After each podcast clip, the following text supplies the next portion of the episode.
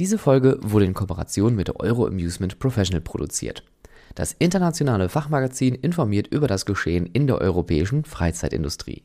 Den passenden Artikel zu dieser Podcast-Folge findest du in der aktuellen Printausgabe und online im E-Reader zum Nachlesen. Weitere Informationen zum Magazin und den E-Reader findest du in den Show Notes. Vielen Dank an die Redaktion für die tolle Zusammenarbeit und viel Spaß mit der Folge. Also ich habe, glaube ich, schon viele merkwürdige Aufnahmesituationen gehabt. Ich habe zwei Aufnahmen in äh, Riesenrädern gemacht. Äh, ich habe am Prater mal unterm Baum gesessen und eine Folge aufgenommen. Jetzt ist es ganz absurd. Ich sitze hier in einem ja, Epcot-ähnlichen Freizeitpark, von dem noch nie jemand gehört hat. mitten in Riyadh, mitten in Saudi-Arabien. Äh, haben hier an einer Wildwasserbahn ein äh, bisschen rumgewerkelt. Also ich ein bisschen, ihr ein bisschen mehr, ein bisschen länger vor allem. Äh, und ich sitze jetzt hier mit Thomas Meyer, gebürtiger Schausteller. Wir beide sitzen hier in Frankreich in einem, an einem schönen sonnigen Tag. Das ist Wahnsinn. Hallo Thomas. Hallo Stefan, freut mich. ja, mich freut es auch. Ich muss, glaube ich, äh, ganz am Anfang direkt mal so ein Disclaimer loswerden. Äh, wir kennen uns, weil wir arbeiten zusammen. Wir ja, ja. Und ähm, macht sehr viel Spaß. Ich sehe auch oh ja. völlig neue Dinge, sehe das Business auch manchmal eben aus einer anderen Richtung durch dich, durch frische, durch frische Ideen, frische Meinung auch und äh, das tut einfach gut. Das, das freut zu hören. Und vor allem ist das ja auch genau das Thema, worüber wir uns unterhalten wollen. Und zwar einmal über die Schaustellerei, weil du kommst aus einer sehr äh, ja, bekannten Familie. Meier Steiger ist ja für vor allem auch Kirmesfans ein Begriff mit vielen tollen Attraktionen. Ähm, aber auch dein Geschäftsmodell hat sich geändert und du hast auch andere strategische Pläne, wo wir auch zusammen dran arbeiten. Und ähm, genau, darüber wollen wir uns unterhalten. Aber bevor die Leute jetzt hier ganz viele Fragezeichen haben, stell dich doch bitte einfach nochmal ganz plain vor und warum sollte man Meier Steiger im Hinterkopf irgendwie haben? Warum sollte man den Namen schon mal gehört haben?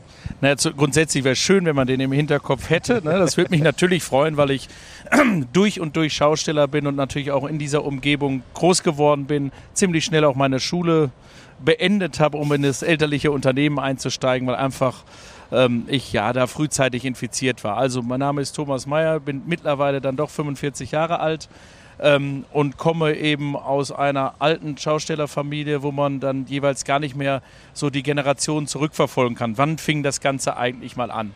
Äh, insofern wirklich so durch und durch und mit der Muttermilch aufgesogen.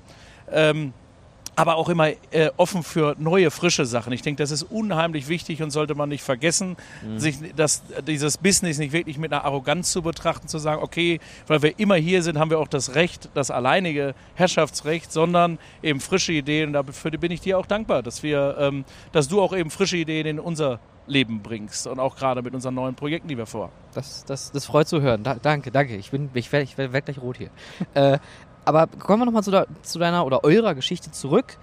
Ähm, wie hat das bei euch angefangen? Wo, wie kam die Familie Meier, Steiger, wie kam, kam man da zur Schaustellerei?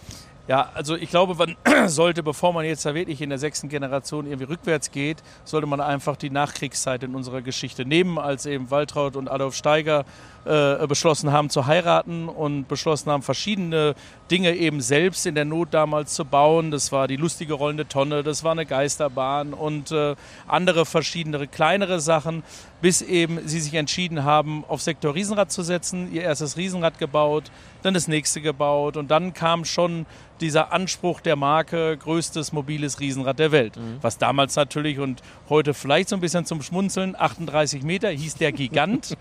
war also damals tatsächlich auch dann das äh, größte mobile Rad. Ähm, und dann ging es weiter mit 40 Meter größte Mobil und dann eben 60 Meter, das es eben auch heute noch äh, auf deutschen äh, Volksfesten gibt. Ähm, so startete die Geschichte ähm, durch eben drei Kinder. Das war der Handsteiger, der Sohn und äh, ähm, Marlies Steig, geborene Steiger und meine Mutter Ute Steiger. Hat, hat, sich die Familie vergrößert und somit natürlich auch die Produktpalette. Also mhm. man hat an einem Strang gezogen, dann kam in den 80er Jahren die erste Version Wildwasserbahn dazu, genauer gesagt 1985 ähm, und 1994 dann die Version, die du jetzt auch kennst, bestens, ähm, äh, mit, äh, mit der Firma Mack eben äh, zusammen nochmal der Bau und somit kam dieses Wasserbahngeschäft. Insofern würde ich sagen, so die Geschichte äh, der Firma und dieser Familie eben ab der Nachkriegszeit. So. Und heute sitzen wir zwar hier, ne, weil sich eben das Business total verändert hat. Das ist Wahnsinn, das ist wirklich absurd. Ja. Wenn man sich hier umguckt, wir sitzen hier, also im, im Nacken haben wir so einen riesen See und dann guckt man so einmal um den See herum und man sieht hier so ein paar Fahrgeschäfte, alles vollgeklatscht mit LEDs, da ist Venedig, da ist, also es ist, es, ich, ich komme einfach aus dem Staunen nicht mehr raus. Aber ich muss auch sagen, ich bin natürlich auch nicht nur Freizeitpark-Fan, sondern natürlich auch Kirmes ist immer sehr eng verbunden, weil auch gerade, ich finde, deutsche Volksfeste sind halt immer noch irgendwie auch ein Kulturgut. Ne? Du hast Stärkrade, Krange, Rheinkirmes, die Wiesen, die Vasen, alles große Volksfeste, den Freimarkt in Bremen, alles bekannte Dinge. Aber ihr habt ja auch neben der Wildwasserbahn, Wildwasser von der Firma Mack, die jetzt hier in Saudi-Arabien aktuell steht, ähm, aber auch noch andere große Fahrgeschäfte gehabt, die die Leute kennen. Ja, äh, der Doppellooping zum Beispiel, den, wir, den ich dann selber auch eben angeschafft hatte in der Partnerschaft mit meinem Cousin damals zusammen. Ähm, den haben wir wieder auf den Markt gebracht, weil wir einfach gesehen haben, okay, da gibt es eine Lücke. Der Eurostar damals, den wahrscheinlich vielen Fans auch noch ein Begriff ist, äh, der ist aus dem Markt verschwunden und somit haben wir gesagt, die Lücke könnte man gut damit schließen.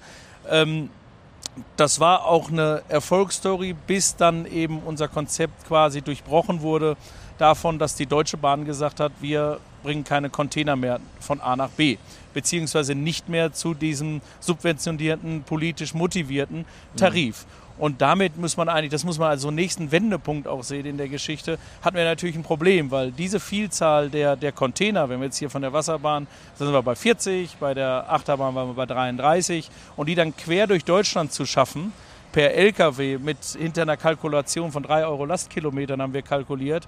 Das war dann eben einer der größten Punkte, warum nicht mehr rentabel. Mhm. Ähm, und insofern äh, landen wir beide jetzt quasi hier. Die, das ist ja ein traditionelles Geschäft, Schaustellerei. Ne? Es gibt ja gerade in Deutschland auch super viele große Namen. Äh, noch neben euch natürlich. Äh, es gibt die Löwentals, äh, es gibt die Schneiders und äh, natürlich Bruch, äh, auch äh, Oberhausener Urgesteine. Warum, oder wie, wie, wie stelle ich die Frage jetzt am sinnvollsten? Aber ich, ich denke mir so, es ist ja ein traditionelles Geschäft. Wenn man einmal in so einer Generation drinne ist, das gibt man doch eigentlich immer weiter. Aber warum ändert sich dieses Geschäft jetzt aktuell so schnell? Also du hast ja gerade schon Wirtschaftlichkeit genannt. Hängt es nur mit der Wirtschaftlichkeit zusammen oder sieht man auch noch andere Hindernisse, dass man sagt, na, vielleicht ist das transportable Geschäft einfach nicht mehr so die Zukunft? Naja, einmal äh, vor allem natürlich die wirtschaftlichen und auch das Personalproblem hängt ja mit wirtschaftlichen äh, Problemen äh, einander. Und ähm, ich meine, nicht nur wir, sondern auch das trifft hier jetzt verschiedene Freizeitparks. Das ist eben der Wunsch nach diesem äh, 9-to-5-Job und Work-Life-Balance oder gar Work-Life-Cut. Äh, der durchbricht das natürlich gerade diese gesamte Freizeitindustrie, weil wir sind dann, wenn andere frei haben, müssen wir funktionieren. Mhm. Und speziell natürlich in dem Schaustellergeschäft, wo ich noch nicht mal dann sagen kann, wir sind hier am einem Ort, sondern wir reisen auch noch und müssen auch unseren Wohnraum komprimieren ist dieser Job natürlich noch mal viel exotischer als der vielleicht in anderen gastgebenden Gewerben. Und ähm, das stellt natürlich ein Riesenproblem auch dar. Und ähm, dieses Problem, das kann man überwinden mit neuen, äh, mit neuen Methoden auch, ähm, da eben auch Teams auszuwechseln. Allerdings hatten dann gerade die Großen, und du hast die Namen ja genannt, wie Bruch, Löwenthal, die sich einfach mit den großen Anlagen beschäftigt haben, als erstes das Problem, weil es halt so personalintensiv ist und weil es davon abhängt, dass wir Traditionstermine schaffen müssen. Und ich nehme jetzt mal so das Beispiel Stuttgart-Bremen, also alle diese großen Anlagen, wir mit dem Riesenrad, äh, Löwenthal mit der Wasserbahn, Achterbahn, Bruch mit einer Achterbahn, sind traditionell von Stuttgart nach Bremen gefahren in fünf Tagen. Also mhm. ne, Sonntagnacht war Schluss und Freitag sollte in Bremen wieder aufgemacht werden. Wahnsinn. Und das schaffte man natürlich immer nur mit wirklich gut abgestimmten Teams. Ähm, und wenn man da eben dieses Problem jetzt äh, ähm, sieht äh, mit Mitarbeitern und Teams, dann wird man diese Traditionstermine nicht schaffen. Und äh, in diesem Zusammenhang ist die Wirtschaftlichkeit dann eben in Frage gestellt. Ja, ist krass eigentlich. Also da denkt man ja auch gar nicht drüber nach, ne? was dahinter steckt. Ich meine, ich habe es jetzt hier gesehen mit der Wildwasserbahn. Ähm, hier haben ja viele Lokale ja auch mitgeholfen. Das ist dann ja schon ein großes Team, aber die sind danach auch wieder weg. Also man muss ja schon immer gucken, dass wenn man reist, irgendwie Leute mitnimmt oder guckt, dass man an jedem Ort neue Leute kriegt, die aber auch die Expertise haben, damit man das so qualitativ hochwertig eigentlich wieder aufbauen kann. Ja, für uns ist es ja ein Stück weit surreal, weil die Zeiten, die wir hier abliefern, da sind die, ähm, äh, die Partner hier total glücklich ja. mit der Geschwindigkeit. Wir aber kennen ja ganz andere Zeiten. Also eben das angesprochene Wir sind Sonntagnacht, machen wir Schluss und Freitag fangen wir wieder an, also in fünf Tagen das umsetzen. Auch wenn das jetzt hier nicht unser Anspruch sein sollte, dennoch steckt es ja Inheim, da kommen wir her. Und äh, insofern ist das surreal, dass also der Partner, und das freut uns, total zufrieden ist. Oh, guck mal, wie schnell die so eine Riesenanlage aufbauen. Aber für uns ist das ja eher, wir sind etwas anderes gewohnt. Aber wo du gerade etwas anderes gewohnt sagst, ähm, das Schaustellerleben ist ja, wird ja auch oft so ein bisschen romantisiert. Man reist, man ist immer an einem anderen Ort. Aber jetzt frage ich mal so Markus Lanz typisch, was macht das mit einem? Also ganz ehrlich, es wird nicht nur romantisiert. Wenn ich ehrlich bin, ich romantisiere das selber.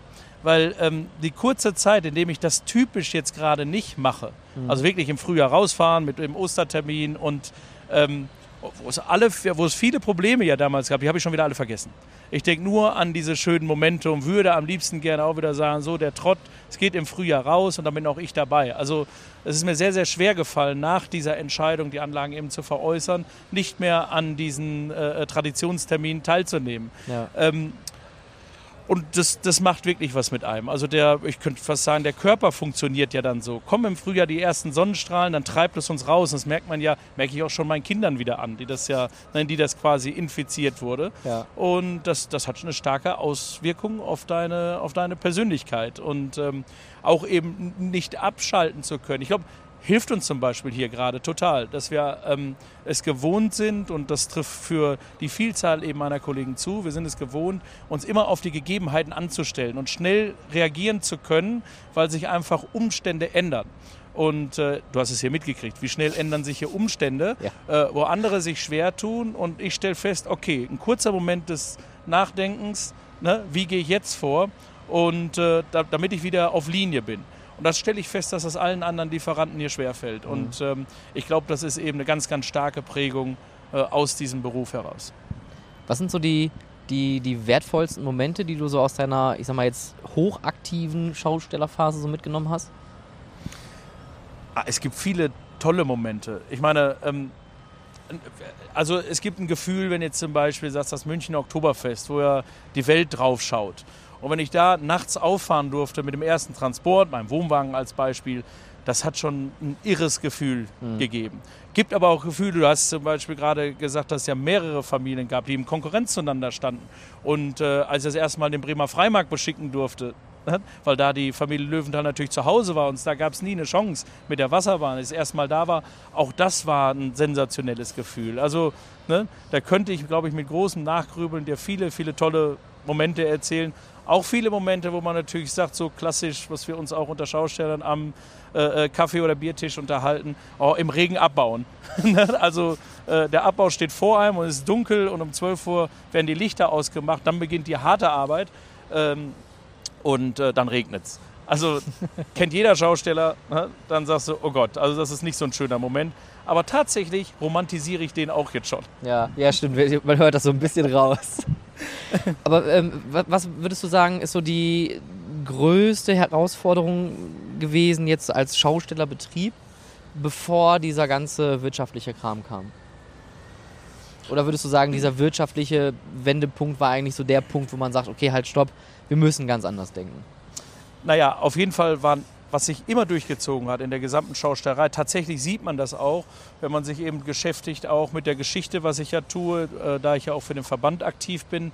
Ähm, was gab es für Themen vor 40 Jahren? Mhm. Und Mitarbeiter war immer ein Thema, weil wir natürlich schon immer ein wahnsinnig exotischer Beruf waren und sind und es natürlich auch immer quasi einen Lagerkoller gegeben hat. Ja. So, da hängen ne, vor allem Männer ja nun zehn Männer als Team aufeinander und ne, dann abends beim Bier, äh, was ich jetzt vielleicht gar nicht so mitgekriegt habe, hat es bei denen da geknallt, weil sich zwei nicht verstanden haben und äh, mit einmal zerbricht so ein Team. Ja.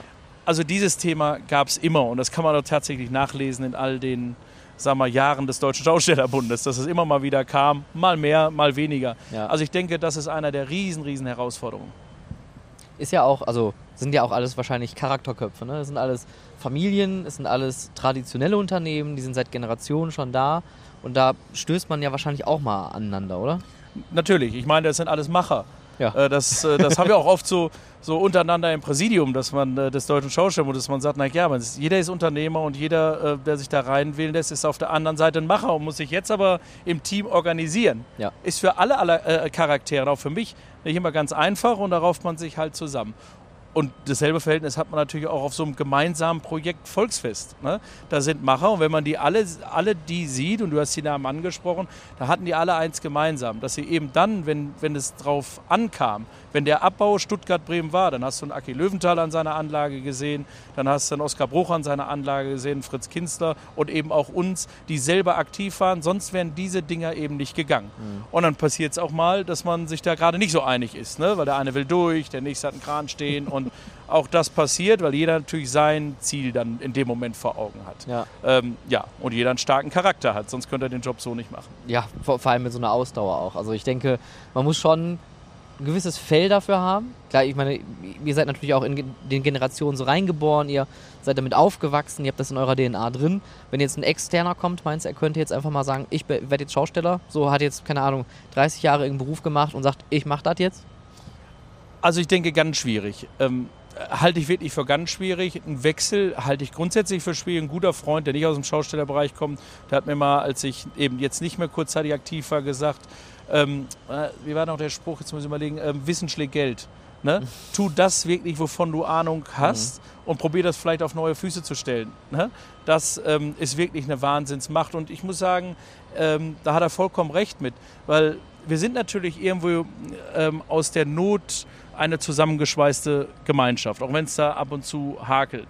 Ähm, und da eben reinzukommen, wo bei vielen anderen Familien dann, auch wenn man sich nicht immer freundlich gegenüberstand. Aber da gibt es ja dann doch so ein blindes Vertrauen. Ich weiß, wie der andere funktioniert äh, über diese ganzen Jahre. Ja. Da als Frischer dazuzukommen in diese, ja, in Anführungsstrichen Gemeinschaft, halte ich für sehr, sehr schwer. Wir haben da jetzt ja schon mal das Thema Business und Geschäft und Modell mal in den Raum geworfen. Ähm, was mich natürlich interessiert, weil ich glaube, das ist das, was die Leute oder Menschen generell gar nicht mitkriegen. Wie ist das Geschäftsmodell dahinter eigentlich? Also wie funktioniert ein Schaustellereibetrieb? Weil ihr müsst euch ja für die Plätze bewerben, wenn ich das richtig verstanden habe. Das heißt also, es ist ja noch nicht mal sicher, dass ihr mit dem, was ihr habt, was ihr lagern müsst, was wieder Kosten fabriziert, nachher auch was mit einnimmt. Also wie, wie funktioniert das? Wie plant ihr euer Jahr? Ganz interessanten Punkt, den du da ansprichst, natürlich auch für Banken, die finanzieren, die sagen, naja, also es geht ja immer hier nur um Einjahresverträge ähm, auf dem Papier ist halt am Ende nicht mehr da. Ähm, ich, wir bewerben uns äh, jedes Jahr für die verschiedensten Veranstaltungen, die ja meist dann eben städtisch auch entschieden werden. Das heißt, es gibt irgendwelche Punktesysteme dahinter und ähm, die dann, wo dann eben eine Stadt, der Entscheider, sich rechtfertigen muss, wie habe ich eigentlich was entschieden? Nach welchen Kriterien habe ich etwas entschieden? Und da kann es natürlich sein, dass die Kriterien sich entweder die Kriterien sich ändern oder kommt ein neuer in den Markt und äh, das verändert sich etwas und dann bist du eben fürs Folgejahr raus. Mhm. Ähm, und ähm, das ist eine riesen Herausforderung, ne, sich da auch immer darzustellen, ähm, dass man nach wie vor auf Höhe der Zeit ist. Ne, und das nicht nur in Bewerbung, sondern auch täglich, täglich in der Leistung, denn die wird beobachtet. Und es gibt ja auch ähm, äh, Veranstaltung, dass sich also äh, ähm, Veranstalter treffen und da wird natürlich darüber über den einen oder anderen auch gesprochen, äh, meiner Kollegen. Und äh, da musst du täglich eben Leistung abliefern, sodass du auch dauerhaft am Markt e-, existent sein kannst. Und ähm, das ist äh, sehr anspruchsvoll. Also ich kann mich nicht ausruhen auf einem Fünfjahresvertrag. Okay, das heißt also, du musst wirklich jedes Jahr komplett neu planen. Ähm, ja, man hat sicherlich seine, nicht Absprachen, ähm, die darf es nicht geben. Man kann aber so ein bisschen auf Sicht fahren, weil ich weiß ja schon, was kommt. Also wenn mhm. ich nach wie vor der Beste in meinem Bereich bin ähm, und sehe, dass keine äh, Firma Mack, Mondial, äh, wie sie alle heißen, Intermin, jetzt irgendeine andere Bahn baut gerade, dann kann ich ja schon davon ausgehen, okay, das muss ja im nächsten Jahr wieder möglich sein. Ne? Aber es gibt tatsächlich keine konkrete Absprache, auch bei Routen. Ähm, diskutieren wir über, im Moment oft. Also dass es ja Sinn macht, wenn ich jetzt das Hannover Schützenfest halte, dann auch den Hamburger Dom zu halten, weil ich halt nicht diese immensen Transportkosten habe. Mhm. Aber diese Absprachen zwischen Städten darf es ja faktisch nicht geben, weil jede Stadt ihre einzelnen äh, Kriterien hat, um dich entweder zu oder abzusagen. Das heißt also im Endeffekt, wenn du, du, du planst dein Jahr, du hast deine, deine Plätze, die du gerne machen möchtest, dann bewirbst du dich es wird mit der Stadt entschieden, ob und wo und überhaupt. Und dann hast du vielleicht aber nachher Pech und hast dann, keine Ahnung, Bremen, München, dann Hamburg, dann wieder runter. Das heißt also, eigentlich hängt dein Geschäftsmodell davon ab, wo du mehr oder weniger zufällig eigentlich landest. Im Tatsachenstand entspricht es dem, ja. Ne? Man, das, das hängt halt damit zusammen, dass ich natürlich viel auch in der Vergangenheit mit Städten gesprochen habe, dass man sagt, komm her, wir sind jetzt hier und dann ist eben die Möglichkeit, oder dann verzichte ich vielleicht mal im nächsten Jahr und mache frei für den anderen Kollegen, weil die Stadt einen Wunsch hat des Wechsels. Also der Wunsch ist natürlich da, dass sich dann auch Städte eben absprechen mit mir, aber faktisch gesehen hat eben jeder, jeder Organisator, wie gesagt, Maistädte, die haben ihre Regularien, die ja auch dann, die sie auch nachweisen müssen. Mhm. Es geht hier nach dem Gewerberecht und im Endeffekt äh, trifft das was du sagst. Ja, ich könnte Pech haben und fahre kreuz und quer durchs Land. Das heißt also, du, du planst dann mit einem ungefähren Umsatz, plant man überhaupt mit dem Umsatz? Kann man das bei euch überhaupt machen? Geht, geht das? Ja, ist schwer. Ich meine, Banken fordern ja sowas immer, ne? Ja. mal eine Vorausschau zu machen. Aber wie soll meine Vorausschau aussehen? Also ich kann natürlich die beste Veranstaltung haben, wenn es da zehn Tage regnet, ja. dann nützt mir diese Vorausschau eben gar nichts. Und ähm, das ist sicherlich auch zunehmend schwer dann darzustellen. Ist so ein bisschen auch eine Gemeinsamkeit dann zu Freizeitparks, die, die ihr dann habt, oder? Weil man kann natürlich planen, man kalkuliert jeden Tag seine Besucherbudgets, aber Wetter kann es halt nicht planen. Wenn es regnet, hast du Pech wenn es regnet, regnet es. Und wir sind, denke ich, noch etwas stärker an diese Traditionstermine gebunden. Mhm. Weil ähm, eben ein Ostern in äh, Stuttgart auf dem Frühlingsfest ist wertvoller als ein Ostern vielleicht irgendwo anders. Und da möchte ich jetzt keinem zu nahe treten. So, also ich muss dann schon sehen, dass ich das Ostern reinhole. Ja. Oder diesen Herbsttermin reinhole. Das ist vielleicht beim Park, der dann über eine ganze Saison aufhat, noch etwas abgefederter. Und ein Park hat halt die Möglichkeit, wie es ja gerade die Großen auch tun, das auszugleichen, indem dass sie sich Themen suchen und sagen, okay, Halloween war vor 20 Jahren kein Thema, ja. bin ich nicht mit aufgewachsen. Guter Punkt. Das ist für mich so das bekannteste Thema zu sagen, okay, das kommt aus der Werbung und die Freizeitparks haben das klasse umgesetzt, indem dass sie es aufgenommen haben. Ähm, da haben sie eine bessere Möglichkeit, mhm. Dellen äh, in der Jahresbilanz eben auszugleichen. Ja. Aber ist natürlich auch blöd, wenn du dann planst und du hast dann trotzdem nachher so eine, ich meine, wir hatten ja auch mal Jahre, wo äh, wann war das? WM 2010 im eigenen Land. Ja. Also ich glaube, da haben alle ein bisschen falsch kalkuliert. Da waren die Freizeitparks ja äh, nahezu Geisterstädte. Plus lange, heiße, trockene Wetterphasen. Also da konntest du den Sommer ja komplett in die Tonne kloppen. Das heißt, die Sommerferien, die normalerweise eigentlich gute Zeiten sind, die waren total für den Eimer. Genau. Ja. Also ne, wir sind nun mal eine ein Open-Air-Veranstaltung ja. und ähm, jeder, der Open-Air macht, kennt derartige Probleme. Ja, das ist ein bisschen russisch Roulette manchmal. Ja, und wenn man sich so vorstellt, dass man sagt, okay, ähm, das mittlere Wochenende in Stuttgart, das ist so, so der, der, der Mundlaut. Da weiß aber jeder Profi, okay, das ist einer der stärksten Wochenenden in seinem Jahr. Mhm. Wenn dir das verhagelt, dann kann man sich die Laune äh, im Anschluss des Wochenendes ja. vorstellen. Du hattest vorhin gesagt, man muss sich bewerben auf die Plätze. Wie bewirbt man sich da? Schreibt man da ein Motivationsschreiben und einen Lebenslauf oder? Äh, verschiedene Dinge werden angefordert. Also, ähm, und das hängt natürlich immer auch von der Anforderung der jeweiligen Stadt ab. Ähm, in der Regel wird es ausgeschrieben in den Fachblättern, was ja dann auch juristisch notwendig ist, um auch nachzuweisen. Wir mhm. haben das hier wirklich europaweit ausgeschrieben nach Gewerberecht. Das ist eben erforderlich. Kirmesrevue ist da ein Modell, der Komet ist das Modell. Ähm, und dann gibt es verschiedenen Anforderungskatalog. Und ähm, gerade wenn ich jetzt so die München mal betrachte, da geht es dann auch eben darum, wie lange bist du schon da? Hast du dich wirklich auch für dieses, äh, für dieses Fest bewährt? ne, dein Bekanntheitsgrad, bist du ein zuverlässiger Partner über längere Zeit und dafür werden dann auch eben wesentliche Punkte vergeben. Mhm. Also nicht nur für die Optik der Anlage und bist du jetzt äh, äh, der Neueste, sondern auch ähm, quasi, wie hast du dich in der Vergangenheit verdient gemacht um das, äh, um das Fest. Und äh, Punkte, das heißt, man hat so eine Maximalpunktzahl, die man erreichen kann, dann ist man, hat man eine 1 und dann ist man auf jeden Fall dabei oder? Äh, auch das ist verschieden. Also okay. da gibt es natürlich Modelle, wo man sagt, okay, der kann nur noch am Ende den Jurist durchfinden. Okay, okay, ja, ich selber finde auch nicht mehr durch, weil es dann Multiplikatoren gibt für verschiedene Punkte.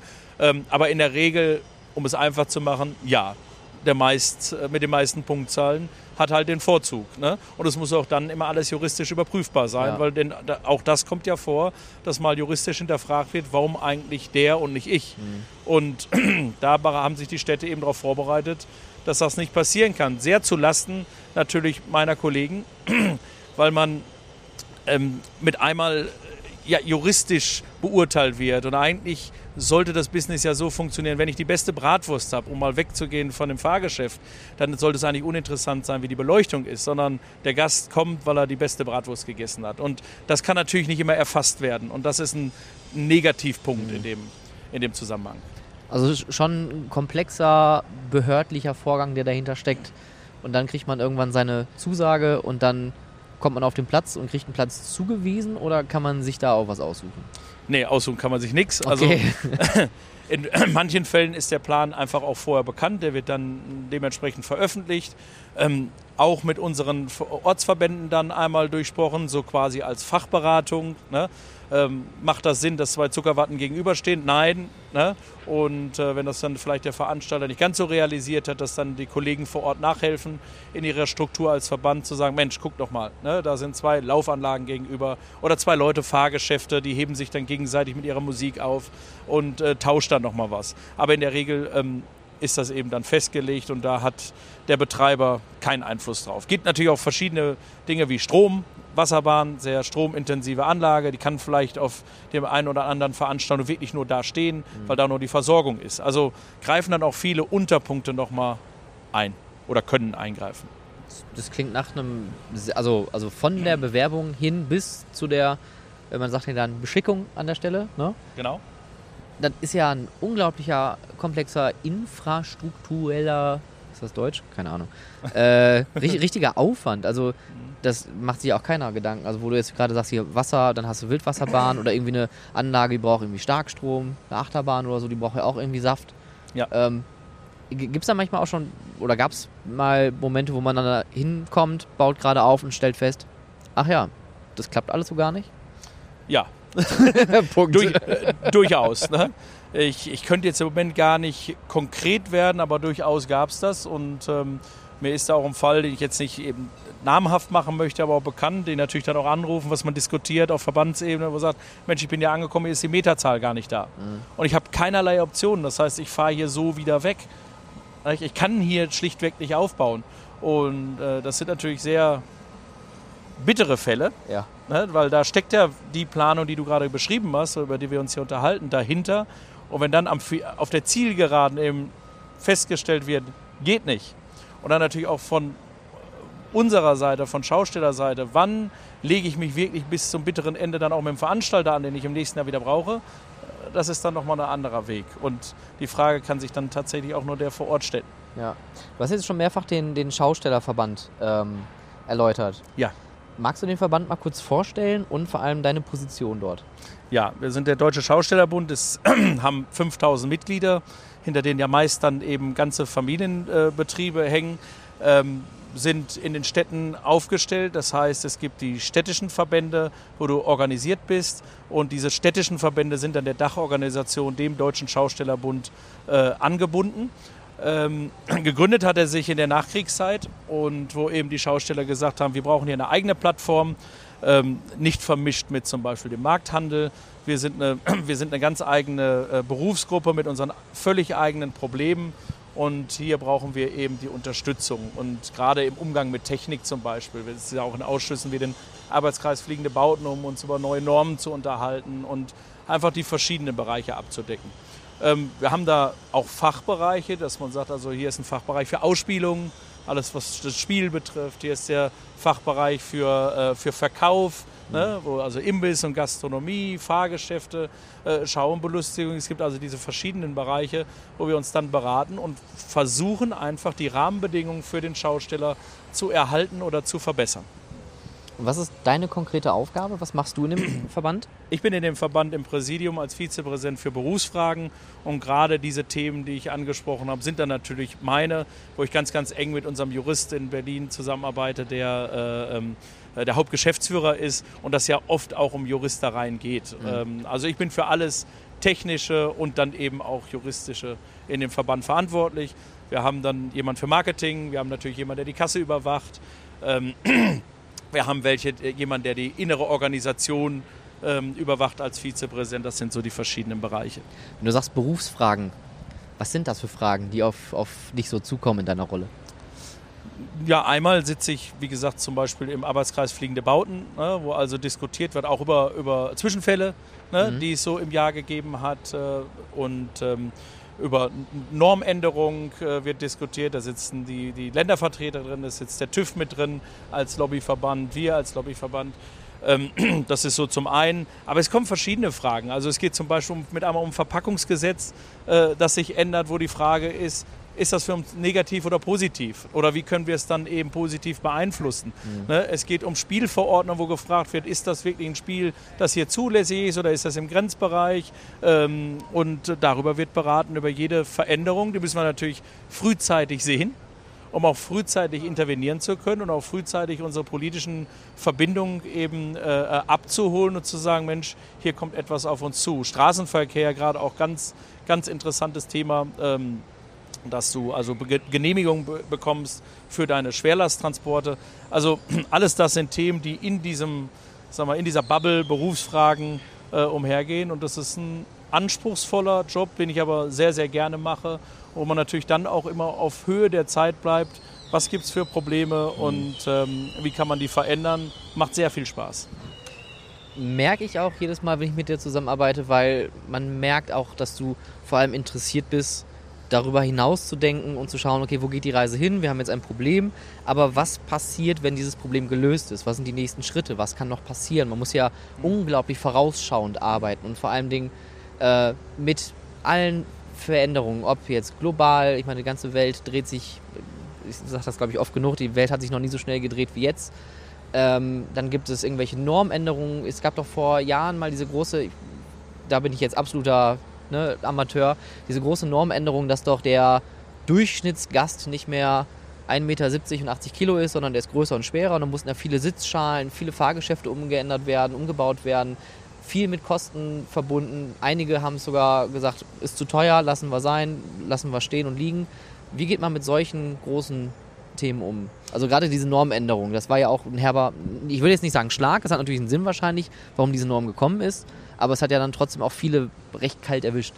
Ja, das, das war wirklich eine Riesensache und die hat uns auch wahnsinnig beschäftigt und die wurde natürlich auch wahnsinnig emotional äh, äh, äh diskutiert. Wenn ich natürlich ja. sage, warum soll eine Anlage, die gestern noch gut war ne, und sicher war, eben heute unsicher sein? Und ähm, wollten dann unsere Vorfahren Menschen umbringen? Nein, wollten sie nicht. Sie wollten auch das Beste tun, ne, dass unsere Fahrgäste sicher sind. Nichtsdestotrotz muss man sich auch muss man sich vor Augen halten, dass es technische Entwicklung gibt und denen muss man sich stellen. Hier war, um, es, um dir das einmal kurz zu erklären, Gerne. Äh, war, war das Problem ganz einfach, dass wenn du eine Anlage in einem Freizeitpark baust, dann hast du mal grundsätzlich äh, eine Baugenehmigung und die berechtigt dich auch wie eine, wie eine Immobilie, probier das jetzt mal äh, äh zu vergleichen, wie eine Immobilie, dass sofern da kein Schaden festgestellt wird, du auch einen Bestandsschutz genießt. Mhm. Bei uns Schaustellern ist das etwas anders. Wir führen ein Baubuch mit uns, das jährlich verlängert werden muss. Die Verlängerung ist aber juristisch gesehen keine Verlängerung, sondern eine Neuerteilung äh, deiner Spielerlaubnis. So, diese Neuerteilung darf aber immer nur getroffen werden unter der äh, gültig aktuellen Norm. So, das heißt, für den Freizeitpark war das jetzt gar nicht so eine, so eine schlimme Sache. Es sei denn immer, wenn technischer Sachverständiger sieht, Mensch, hier könnte Gefahr für Leib und Leben bestehen, dann muss natürlich jeder eingreifen. Das ist vollkommen klar. Aber hier ging es dann in erster Linie um, das, um die juristische Abwicklung, Abwicklung. Wie gehen wir jetzt mit den Anlagen um? Mhm. Und eins ist klar, du wirst also aus technischen Gründen mit einer Anlage nicht eins zu eins auf die aktuelle Norm heben können. Und dazu hat man dann eben gemeinschaftlich mit den verschiedenen Gremien Musternebenbestimmungen entwickelt, sechs an der Zahl, wo wir gesagt haben, okay, also wir kommen nicht eins zu eins auf die Norm. Da fehlt zum Beispiel Materialprüfzeugnisse, die man damals nicht gebraucht hat. Aber wir können eben eine, eine, eine ähnliche, ähm, ein ähnliches Niveau schaffen, wenn wir gewisse Punkte durchlaufen. Und das ist passiert mit oft auch viel Tränen, ja, auch viel Ungerechtigkeit. Aber ich glaube, wenn ich jetzt mal ein Resümee ziehen darf, ähm, haben wir doch gerade als Verband da mit unserer Mitarbeit bewirkt, dass wir es stark, stark abfedern können und gleich, gleichermaßen auch ähm, viele Anlagen upgraden konnten.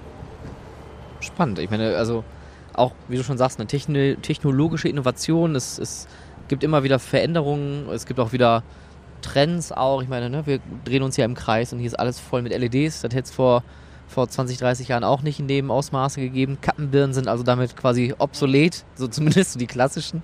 Ähm, aber kommen wir nochmal zurück zu deinem Geschäftsmodell.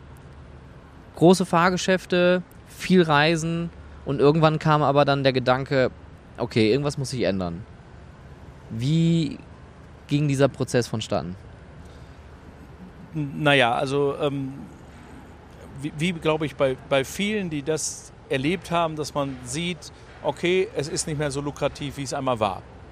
Aber man kann es natürlich erstmal auf viele Dinge schieben. Das Wetter war nicht so gut oder ne, hier hat was nicht gepasst. Und, aber irgendwann klar erkennbar, okay, dieses Geschäftsmodell mit den großen Anlagen quer durch Deutschland zu fahren, mit all den Problemen, die wir vorhin schon erörtert haben, das ist leider kein Zukunftsmodell. Und ich wünschte mir, es wäre anders. Und da musste sich dann eben im eigenen Interesse etwas ändern. Und dann kam die Anfrage von Saudi-Arabien, eben wo wir jetzt hier sind, dazu. Und ähm, die war erst sehr risikoreich, weil, ähm, sind wir mal ehrlich, ähm, wenn man so groß wird wie wir und dann auch, sag mal, konservativ im Geschäft umgeht, dann sagt man nicht gleich, hurra, ich düse jetzt mal nach Saudi-Arabien. Und ja. das braucht dann eine Zeit ähm, und viele Gespräche und dann haben wir es halt gemacht. Ähm, und das war die richtige Entscheidung, weil auf den deutschen Volksfesten eben könnte ich heute diese Anlagen nicht mehr wirtschaftlich betreiben. Das heißt also, dein ganzes Portfolio hast du hier nach Saudi-Arabien verkauft? Äh, ja. Das heißt also, du hast kein einziges, also stand damals kein einziges Fahrgeschäft mehr in Deutschland? Nein, nicht auf traditionellen Kirmesveranstaltungen. Wir haben wieder ein Riesenrad angeschafft, das du ja bestens kennst ja. und äh, wo du uns wirklich tatkräftig gut unterstützt hast. Ähm, das ist aber ja nicht gedacht, um auf Kirmesplätzen aufgebaut zu sein, sondern als sogenannte Standalone Attraction ne, für verschiedene gute äh, äh, Punkte im Jahr, wo man sagt, hier dient es als Aussichtspunkt. Ja. Aber also jetzt, also ich versuche mich gerade da, auch da, das ist so total landstypisch. Also Herr, Herr Meier, also wie war das damals? äh, ich, du, du, hast Generationen von, von, von dieser Schaustellerei in deinem Blut, du hast viel mitgemacht, du warst überall selbst, du hast dein großes Portfolio mit Fahrgeschäften und irgendwann sagst du, alles klar, hier, das ist die Zahl, da geht's hin, tschüss, alle Fahrgeschäfte weg. Wie, wie, wie, fühlt man sich da? Also alles, alles geht weg, du hast keine, keinen Kontakt mehr dazu, so deine, deine Geschichte geht auf Reise, aber, aber quasi eine, eine Einbahnstraße, einfach weg. Ähm, hart. Sehr, sehr hart. Und eigentlich bis heute hart. Also auf der einen Seite hat man natürlich das Zahnmaterial und Zahlen lügen nicht. Und sagt, also es bleibt mir keine andere Möglichkeit, außer einen anderen Weg einzuschlagen. Äh, von daher haben wir eine Lösung gefunden und das ist das lachende Auge. Auf der anderen Seite ist es die Geschichte und wahnsinnige Emotionen. Und das ist mir unheimlich schwer gefallen. Ich habe auch zunächst wirklich gesagt, nee, ich will das auch nie wieder sehen. Das hat sich jetzt geändert, äh, mit der Zeit auch und mit den Anfragen, die hier kamen. Aber ich hatte für mich zunächst beschlossen, ich will nichts mehr sehen. Ich schiebe das alles weg, weil das tut weh. Und äh, ich habe da echte Tränen vergossen, ähm, weil es ja nicht Material ist, sondern Emotionen und eine Art zu leben. Und diese Art zu leben war mir klar, muss ich mit diesem Schritt auch ändern. Ähm, und das ist bis heute hart, weil dieser Rhythmus steckt in einem und äh, wenn man das sieht, ich, ich würde gern dabei sein, wenn ich zur Rheinkirmes als Besucher fahre, dann will ich dabei sein und nicht nur das besuchen, dann will ich mitarbeiten. Ja. Ähm, und das ist bis heute schwer. Erwischst du dich manchmal, wenn du so bei Volksfesten noch gehst, dass dann direkt dein, dein geschultes Auge anspringt und, ach, aber hier und da vorne? Also dass du selber nicht mehr so viel dran weckeln kannst, aber gerne sagst, na, hier könnte man jetzt aber noch so ein bisschen was machen? Sofort. Sofort. Auch dieser Wunsch, ne, da, also da, da ist ein, ein, sonniger Tag und da ist ein Volksfest und das ist irgendwie lebhaft, auch immer der Gedanke, ach, was könnten wir jetzt hier machen? Ja. Ne? Und leider, wenn man sich dann mit Investment beschäftigt und sagt, okay, ne, und einen Businessplan im Kopf durchgeht, kommst du dann Entscheidung, ah, das Investment lohnt sich nicht. Damit will ich aber nicht sagen, dass sich jedes Investment nicht lohnt. Aber unsere Rolle, und da spreche ich jetzt immer raus, war halt die mit den großen Anlagen. Mhm. Ne? Also es gibt viele, viele Möglichkeiten. Und ich sehe auch eine gute Zukunft äh, für den Markt. Aber es stellt sich einfach um. Und meine Frage war ja, kann ich noch mit dieser Rolle, der eben dem Betrieb und Besitz der großen Anlagen hier dabei sein? Und das ist Nein. Also alles andere nicht. Ja. Es gibt viele, viele Möglichkeiten bei uns und äh, auch viele innovative Ideen und gute Leute, ne, die ähm, zu Recht in den Markt investieren. Ähm, aber mit den großen Anlagen nicht. Und das macht einen traurig. Manchmal wahrscheinlich nerv ich den einen oder anderen schon jetzt mit Schwelgen. Ach Mensch, wenn wir hier jetzt würden. Und dann würden wir da stehen und dann wäre schön und Sonne und, ne? Aber am Ende, wie gesagt, Zahlen lügen da nicht. Ohne, ohne das jetzt böse zu meinen, aber man tut ja dann dadurch wahrscheinlich den, und Mitwettbewerbern wäre jetzt falsch, aber den anderen Schaustellerfamilien ja Gefallen, oder? Man räumt ja quasi seinen eigenen Platz für andere große Attraktionen, die auch schon jahrelang auf der Reise sind und erstmal so weitermachen können. Ja, Ja, okay. Lauf der Dinge, würde ich sagen.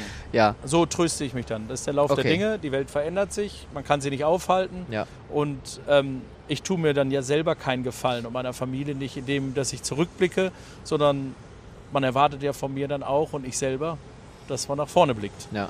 Und äh, das versuche ich immer zu tun, auch wenn es mir nicht immer gelingt. Aber also das ist ja, also man, man muss ja wirklich selber sehr kritisch hinterfragen, geht man den Schritt oder nicht. Weil das Geschichtliche jetzt mal weg, aber das Wirtschaftliche, dieses, dieses Ich ziehe mich jetzt zurück, man könnte das vielleicht als Schwäche bezeichnen, was ich jetzt, jetzt einfach mal nicht machen möchte, weil, wie du schon sagst, es geht ja hier um Innovation. Es geht ja hier darum, was anderes zu machen. Und um etwas anderes anzufangen, muss man einfach auch Dinge mal beenden wo geht, also wie, ich, ich weiß gar nicht, was ich für eine Frage jetzt darauf stellen kann. wie, wie, wie kommt man aus diesem Loch? Wie kommt man aus diesem Loch? Du hast jetzt alles verkauft, alles steht jetzt hier in Saudi-Arabien, du bist jetzt in Deutschland, hast ein Riesenrad. Wie, wie motivierst du dich selber, um zu sagen, okay, wir sind jetzt innovativ, wir machen jetzt ein neues Geschäftsmodell? Schaustellerei ist vorbei, wir machen jetzt Schaustellerei 2.0 vielleicht. Ja, äh, zunächst möchte ich sagen, dass die Schaustellerei, also ich sehe das keinesfalls als vorbei. Ich nenne es erstmal eine Pause. Okay, Und ich schaue mir das Ganze an. Also abschließen, abgeschlossen habe ich damit nicht und abschließen werde ich es auch nicht. Dafür Kannst du hängt wahrscheinlich mein, nein, auch kann gar ich nicht. Dafür hängt mein Herz da wirklich sehr, sehr dran. ja. Ähm, aber vielleicht eine kleine Geschichte als Beispiel. Natürlich habe ich mich damit beschäftigt, zu, äh, mich selber zu hinterfragen, okay, das mit der großen Wasserbahn, das nehmen wir jetzt als Beispiel, ähm, das funktioniert nicht mehr mit 40 Containern. Aber ich könnte ja eine wirtschaftliche, eine kleinere bringen. Aber mir hätte man ja nicht geglaubt. Also wäre ich, ich nehme jetzt wieder das Beispiel München, auf sie zugekommen wäre, mit dem jahrelangen Kampf auch mit der Familie Löwenthal, ein Jahr die, ein Jahr wir, ne? das war ein wirtschaftlicher Kampf. Äh, Und jetzt hätte ich gesagt, oh, das macht alles keinen Sinn, ich bringe eine kleinere. Mir hätte man das nicht abgekauft in der Glaubwürdigkeit. Also es musste dann aus meiner Sicht, wie oft in, in der Geschichte der Menschheit so kommen, dass man, das ist jetzt weg. Dass man glaubt, das hat wirklich keinen Zweck mehr. Ich gehe davon aus, ich habe zwar die Frage nicht gestellt, äh, insofern ist es hypothetisch, aber ich gehe davon aus, dass man zu mir gesagt hat, nee, nee, also die oder gar keiner. Ähm, und insofern hatte ich mir das selber so im Dialog beantwortet, habe gesagt, das ist auch keine Option. Insofern geht es nur Cut. Mhm. Was aber auch heißt, ähm, das muss ja nicht für immer sein. Ja. Und, und Schaustellerei 2.0, weil du jetzt gerade gesagt hast, Standalone Attraction. Also keine reisende klassische Anlage, sondern schon eine alleinstehende Attraktion, die außerhalb eines Volksfestes nicht, also temporär ja, aber längerfristig steht als vielleicht eine Woche oder zwei. Ja, das kam natürlich, weil ich habe mir die Frage gestellt und oder wir uns innerhalb der Familie die Frage gestellt, ähm, was können wir? Also das hört jetzt auf. Also Steuerberater werde ich nicht mehr. Das wird nichts. Und viele, viele andere Dinge wird auch nichts. Also da liegt unser Talent. Ja. Und dann könnte man das als so einen gesunden Mittelweg bezeichnen. Ne? Zu sagen, okay, das können wir, wir sind schnell in Umsetzen von A nach B, wir beherrschen die Technik, wir kennen die Institutionen dahinter, die man benötigt, um den TÜV jetzt als eine zu nennen. Auch mit Stadtverwaltung sind wir bekannt und äh, insofern ist das sicherlich eine Option, die wir fahren können und, äh, und trotzdem noch im Business bleiben.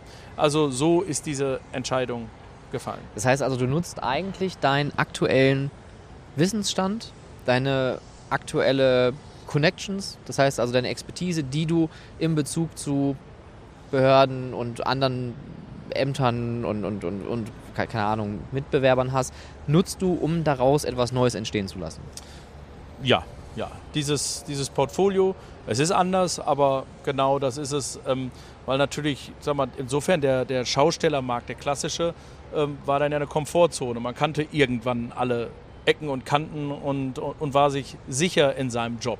Mhm. Und das hat sich damit natürlich verändert, aber zumindest kenne ich einen Teil meines neuen Jobs. Und, ja. ähm, und den anderen Teil, den kann ich mir dann aneignen, was beim Steuerberater, wie gesagt, nicht der Fall wäre. Das könnte ich mir nicht aneignen. Könnte schwierig werden. Wenn du, äh, wir, wir hatten ja gerade vorhin schon über diese, diese Wendepunkte gesprochen, ähm, das Thema ähm, Reisen, das Thema äh, Reisekosten vor allem, gerade mit so großen, schweren Anlagen, Container. Also Reisen auf Gleisen ist jetzt hier keine Chance mehr. Das heißt LKWs, dann haben wir da Probleme mit Spritpreisen. Was sind noch so Probleme, wo du sagst, das sind vielleicht auch zukünftig noch Probleme oder Herausforderungen, die andere Familien auch treffen könnten? Naja, Nachhaltigkeit wird ähm, natürlich immer hinterfragt. Ne? Und du könntest natürlich in die Falle tapsen mit eben der Anlage, oh Mensch, 500 kW Strom, 700.000 äh, Liter Wasser. Ist das denn noch zeitgemäß, was in einem Freizeitpark, wenn sie eben einmal aufgebaut wird, nicht so schnell hinterfragt würde? Ähm, und insofern, ich, ich glaube, das ist ein Riesenthema, dem wir uns auch als DSB natürlich ganz klar widmen und da uns auch darstellen, ne? warum wir eben da, damit auch noch zeitgemäß sind. Ähm, insofern würde ich das als, äh, als weiteren Punkt sehen. Ähm, Energiekosten. Mhm. Also 500 ja. kW hatte ich genannt ne, explodiert gerade, Spritkosten explodiert gerade wahnsinnig. Und was man nicht unterschätzen darf, das hat sich eben auch verändert mit diesem Transport auf der Straße, und wir haben es einmal selbst erlebt, ist eben die Gefahr eines äh, Transportunfalls, mhm. den du natürlich versichern könntest, Ne, und, oder die, den Ausfall versichern könntest. Den Transport natürlich sowieso, aber den Ausfall, aber das ist wie Gambling. Also ne, die, die Rate wäre so hoch, dass du sagst, das ist hier ein, Glücksspiel. Ja. Äh, insofern habe ich das einmal erlebt und äh, wenn dann so ein Transport nicht ankommt, weil er eben auf der Straße, weil ein Fahrer was gemacht hat, was ich, ja, was ich bis heute nicht weiß, ähm, dann stehst du da. Und dir wird sicherlich dein, dein Material irgendwann ersetzt nach einem großen Kampf. Aber der Ausfall, die Saison ist eben weg. Mhm. Und, und das sind schon dann Momente, wo du, wenn du kein zweites Standbein hättest, ähm, dann eben schwer zu verdauen ist, wenn alles davon abhängt. Und ähm, das sind so Dinge eben, die gerade bei den großen im großen Bereich ähm, ähm, schwierig sind. Ja. Ansonsten sehe ich nach wie vor die wahnsinnige Chance eben das Thema, wir kommen zu den Gästen, was wir immer hatten. Wir sind analog, bewusst nicht digital, ne, sondern hier ist das physische Erlebnis. Und gerade in dieser Zeit der ja, Digitalisierung, der wir treffen uns vielleicht über, über einen Videocall, sehen wir unheimlich interessant diesen Wunsch, also Kranger Kirmes ist, und selbst wenn ich in New York heute einen Job habe, aber zur Kranger Kirmes bin ich zurück, weil da war ich immer. Das ist das mhm. heimische Gefühl. Und das erleben wir in Annaberg-Buchholz, das erleben wir in Krange und so, ein, so die Renaissance, sich eigentlich zu treffen äh, nach einem traditionellen Termin und dann, ähm, wenn man sich vielleicht auch mal lustig gemacht hat über die eigenen Traditionen und gesagt, oh, ist ja lustig, dass die gerade das Kostüm auf dem äh, ähm, auf dem Umzug tragen, aber ich fühle mich heimisch auf dem Hannover Schützenfest, ne? ja. wenn die Tracht äh, des Schützen rumgeht. Und, und da erleben wir eine Renaissance und da sehe ich wahnsinnige Möglichkeiten. Wenn wir jetzt von Möglichkeiten reden, ähm, muss man ja auch so ein bisschen vielleicht äh, nochmal rückblicken, weil das sich Schaustellerfamilien umdenken ist ja nichts Neues per se. Also man braucht jetzt ja nur mal Löffelhardt Schmidt gucken, das ist, glaube ich, äh, eines der besten Beispiele. Oder auch die Familie Löwenthal, die mittlerweile äh, zwei Parks innehat. Ähm, Andy im Jada-Park, auch mit einem großen Schaustellerei-Background. Äh, Background. Background. Hintergrund, klingt schöner. Uh, Familie Mack ist ja im Endeffekt ja auch, vielleicht nicht aus der klassischen Schaustellerei, aber als Zulieferer so ein bisschen in, in ein anderes Geschäftsmodell gerutscht. Ähm, wie siehst du Du hast ja vorhin auch von einem zweiten Standbein gesprochen. Wie stehst du jetzt zu dieser neuen Ausrichtung, die du hast, oder beziehungsweise wie sieht diese Ausrichtung eigentlich überhaupt aus? Ja, ich meine, du hast ja auch gerade mit Mack jemand angesprochen, ähm, die in enger Freundschaft immer, was sie ja bis heute auch ähm, immer ausdrücken, äh, mit den Schaustellern zusammengearbeitet haben und ja auch mit dem Otti Thiemann im Anfang einen Partner hatten, der ganz klar aus der Schaustellerei kam, der ja. Schausteller war. Äh, insofern glaube ich, darf man schon mit Stolz auch für alle diese Familien behaupten, ja, diese, die führenden Freizeitparks, sie hatten immer die Schaustellernote. Ähm, und bis heute sind sie erfolgreich am Markt und oft ja auch von, Familien, von den Familien noch betrieben. Ähm, eben, und das darf ja doch auch für jemanden wie mich Anlass geben zu sagen, okay, ähm, auch das wäre ein Weg. Ähm, wie der jetzt genau aussieht, haben wir noch nicht festgelegt, aber ähm, ich denke, dass sich diese, diese, die Freizeitwelt ja auch so wahnsinnig mit verschiedenen Möglichkeiten entwickelt, dass wir also eins dieser Möglichkeiten sicherlich nutzen werden. Ob es ein Park ist oder was in Indoor oder, oder in dieser Richtung weitermachen. Aber es wird sich immer darum drehen und ähm, eins kann ich dir versprechen, du wirst stark eingebunden sein in die Ideenfindung und dann auch in der Umsetzung. Damit habe ich gerechnet. und auch, auch, stark gehofft. Aber ich meine, wir sind ja auch an vielen Themen dran und ich finde das halt spannend, weil du bist halt auch jemand, der den Markt halt auch kritisch beobachtet, viel hinterfragst, viel ausprobierst. Ähm, ihr habt ja auch selber schon viele verschiedene Dinge ausprobiert. Das i55 ist jetzt zum Beispiel eine Sache, die jetzt schon längerfristig äh, in Oberhausen läuft.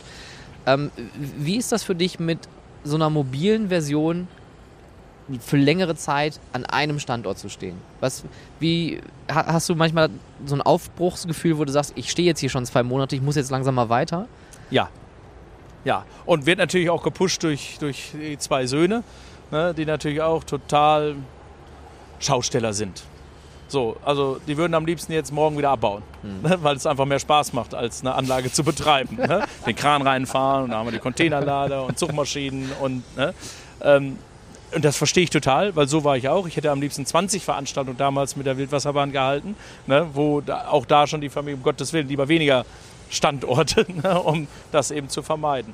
Ähm, aber das geht mir auch nach wie vor so. Und ich habe auch richtig Spaß, wenn es wieder an den Abbau geht und äh, würde das gerne auch öfter machen. Aber auch da wiederum kommt dann die Vernunft, die sagt, nee, ähm, das war mal ein Geschäftsmodell, ja. ne? große Anlagen in schneller Zeit umzusetzen. insofern komme ich dann wieder ganz, ganz schnell zurück und sage, bleib vernünftig. Das ist die neue Realität jetzt. Ja. Wie, was für Vorteile siehst du denn jetzt daran, dass du diese Standalone-Attraktion hast? Was, was hat sich für dich geändert? Was für Learnings hast du gezogen, wo du sagst, ja, das ist schon mal die richtige Richtung? Na, es, es gibt äh, äh zwei Lernprozesse. Der eine ist natürlich, dass man sich auf einem Volksfest, wenn man dann den Vertrag eben hat, auch, und ich überspitze das jetzt mal, auch wenn das vielleicht für mich und viele meiner Kollegen nicht zutrifft, aber man konnte sich zurücklehnen, konnte sagen, die Besucher müssen ja jetzt kommen. Also wir sind hier, wir haben alles getan, wir haben schön gemacht und dafür ist der Veranstalter zuständig, dass die Besucher kommen. Das hat sich natürlich geändert. Also wir müssen, und du bist ja eingebunden, auch viele Ideen entwickeln, dass wir sagen, wir müssen jetzt gezielt Besucher holen. Und jeder der Kollegen, die eben ausgestiegen ist und Freizeitparks gemacht haben, kennen das eben auch. Also ähm, das ist eine neue Herausforderung. Ähm, natürlich andersrum ist es, wenn das System läuft, dann habe ich nicht die immensen Kosten des Umsetzens wieder, weil das waren mhm. ja diese wahnsinnigen Intervalle, zu sagen, okay, jawohl, Düsseldorf, München, in Hamburg war gut und dann kommt aber nichts mehr rein und entgegen kommen aber wahnsinnige Kosten. Transport, Teams, Auf- und Abbau, vielleicht ein Leihkran und äh, eben gegenüber kam nichts mehr rein. Also es erinnerte mich immer so wie äh, Monsunregen und dann ganzjährige Bewässerung. Also ne, dann kam das endlich für die Inder und dann mussten sie gucken, wie müssen wir das über das ganze Jahr verteilen. Ja. Und ähm, das ist, glaube ich, vielleicht ein, ein treffender Vergleich. Und ich, was ich wahnsinnig wichtig finde, ist auch für unsere Zukunft, sich mehr zu vernetzen mit, ähm, mit äh, anderen europäischen Schaustellern. Also ich, äh, zum Beispiel sind die äh, äh, Briten da Vorreiter. Äh, die, die Familien, die die Fahrgeschäfte betrieben haben, nehmen wir mal Mellers, die hier aktiv sind, nehmen wir mal Hall und, und Mannings und wie sie alle heißen, ähm, die, die hatten dieses Problem ja viel früher. Die haben also viel früher feststellen müssen, okay, mit Fahrgeschäften, wir haben keine schlüssige Tour mehr durch UK. Und haben sich dann Märkten gewidmet. Saudi kam jetzt als letztes dazu, Dubai. Äh, äh, ähm, Asien waren die frühzeitig unterwegs, ohne deutsche Beteiligung. Ne? Und das war die Not, ähm, äh, aus, aus der das entstanden ist, mhm. derartige Ideen. Und wir Deutschen hatten halt den wahnsinnigen Vorteil, dass wir das ausgleichen konnten mit unseren Weihnachtsmärkten, was ein typisches deutsches Produkt ja ist. Ja. Und die in unseren Innenstädten laufen. Das heißt, jemand, der im Sommer eine Achterbahn gemacht hatte, hat halt auch geguckt, dass er im Winter an diesem Markt auch dabei ist, um die Verluste aus dem Sommer auszugleichen. Ähm, Insofern ähm, hat uns das geholfen. Was uns aber geschadet hat, ist der Blick nach draußen. Und den haben Engländer genossen, den haben Niederländer genossen, die gesagt haben, okay, wir haben hier das Problem und wir müssen mal gucken, was wir noch machen können. Und ich glaube einfach, dass es für die Zukunft wichtig ist, ähm, wenn man eine Investition hat, vielleicht kann es ein Weg sein, ich spinne jetzt einfach mal, zu sagen, eine Wasserbahn ist im Sommer in Deutschland immer noch lukrativ. Äh, In Saudi-Arabien machen sie im Sommer nichts, dann machen sie nur im Winter was, weil sie vor Hitze es nicht aushalten können. Mhm. Und sie dann eben zu verlagern hier und zu, zu, vermieten und selber betreiben. Denn hier werden, und du bist Teil des Ganzen hier, hängeringend ja Betreiber gesucht, weil sie selber natürlich nicht in der Lage sind, ja. so viele Anlagen Mals technisch sauber zu betreiben. Ja, es ist schon. Es ist schon ultra spannend, weil es sind ja auch immer dann diese kulturellen Unterschiede die einen auf der einen Seite zu Weißglut treiben können, weil man natürlich dann immer mit so einer deutschen Mentalität ankommt und pünktlich und ordentlich und so weiter. Aber man muss natürlich aber auch offen genug sein, diese Kultur erstmal überhaupt zuzulassen und diese Kultur auch Kultur sein zu lassen, weil man kann das ja nicht verändern. Aber man muss sich dann persönlich so verändern, dass es am Ende des Tages dann doch irgendwie funktioniert. Ja, aber auch das hat wieder Vorteile.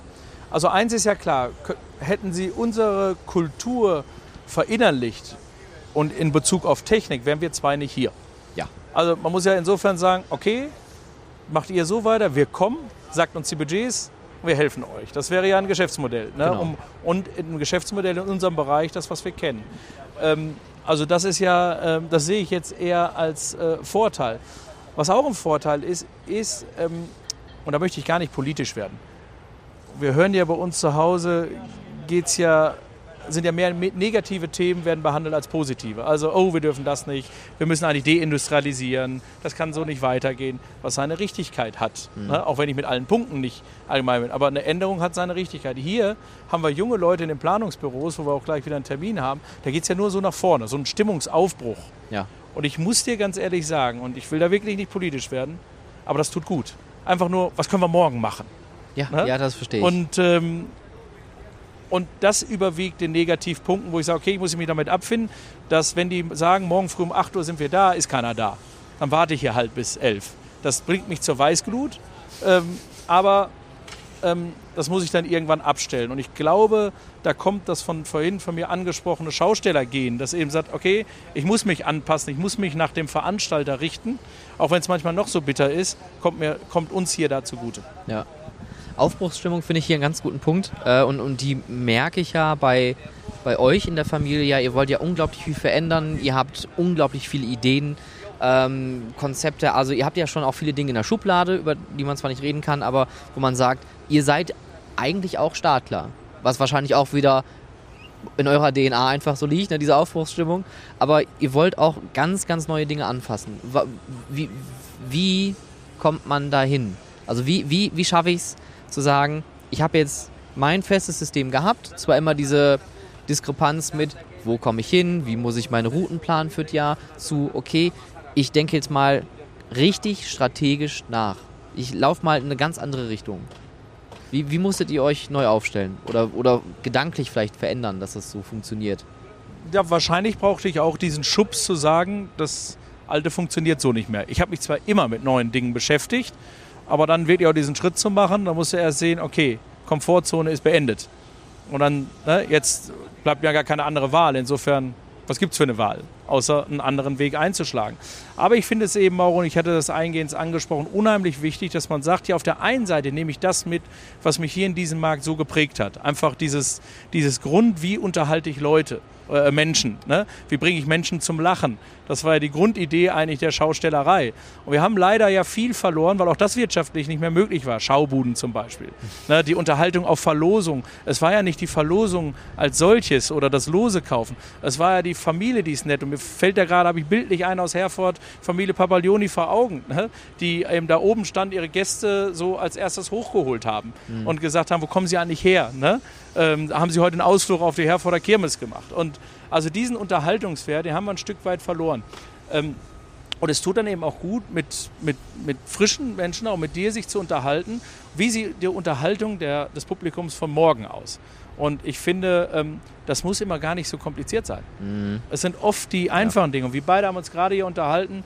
Die haben die tollsten Fassaden gebaut. Wir beide glauben doch, dass die Begegnung mit den Menschen, das wird hinterher das Problem sein, weil wir hatten sie gestern ne, auf der anderen Seite des Boulevards. So. Für Milliarden äh, haben sie da Gebäude hingesetzt, aber unsere Begegnung mit dem Personal war halt Mist.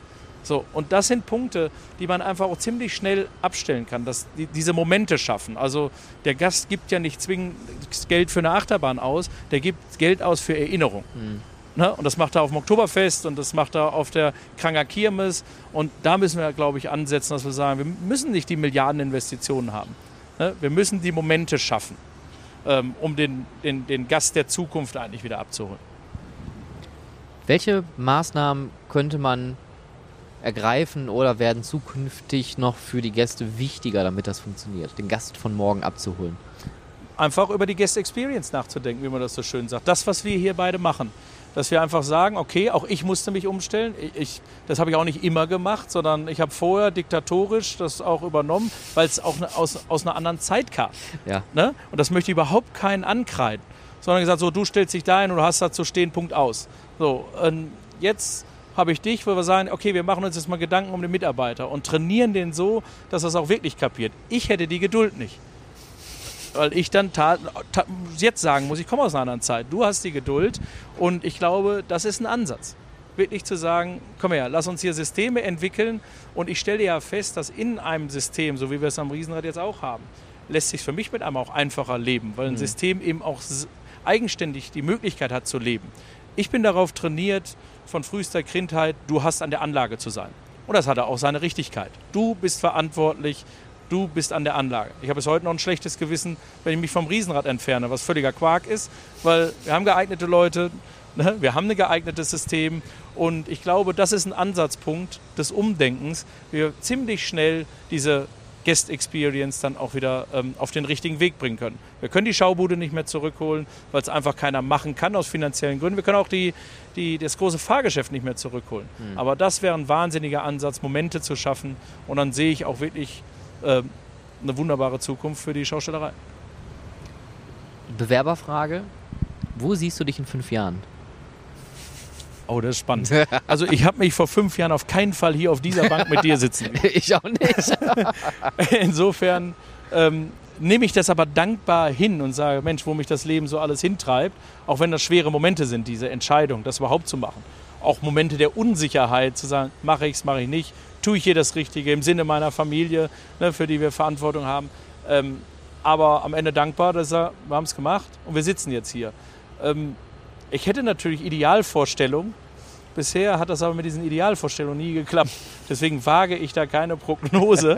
Aber ich hoffe, dass wir beide noch viele interessante Themen machen können und dann am Ende natürlich auch umsetzen können. Ich, ich denke, ich hoffe, also ich hätte auch nicht träumen lassen dürfen, dass ich jetzt, also äh, mitten in der Wüste in so einem Freizeitpark sitze, wo überall geschraubt und gewerkelt wird, was man wahrscheinlich auch im Hintergrund gerade massiv hört.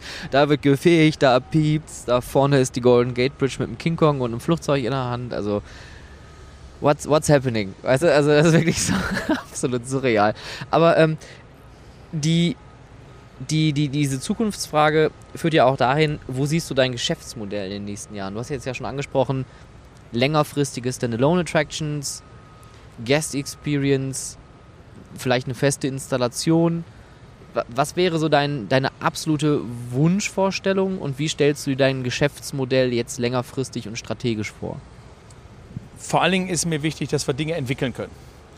Das war ja immer ein bisschen der Nachteil auch Schausteller mit einer großen Anlage, du musstest halt immer stark auf Mobilität achten. Mhm. Also du hast tolle Ideen, das kann man auch alles machen, Papier ist geduldig, aber am Ende greift das in die Zahlen. Das ist, als wenn ich jetzt noch zwei Transporte mehr habe, dann wird es noch unwirtschaftlicher und sieht das jemand.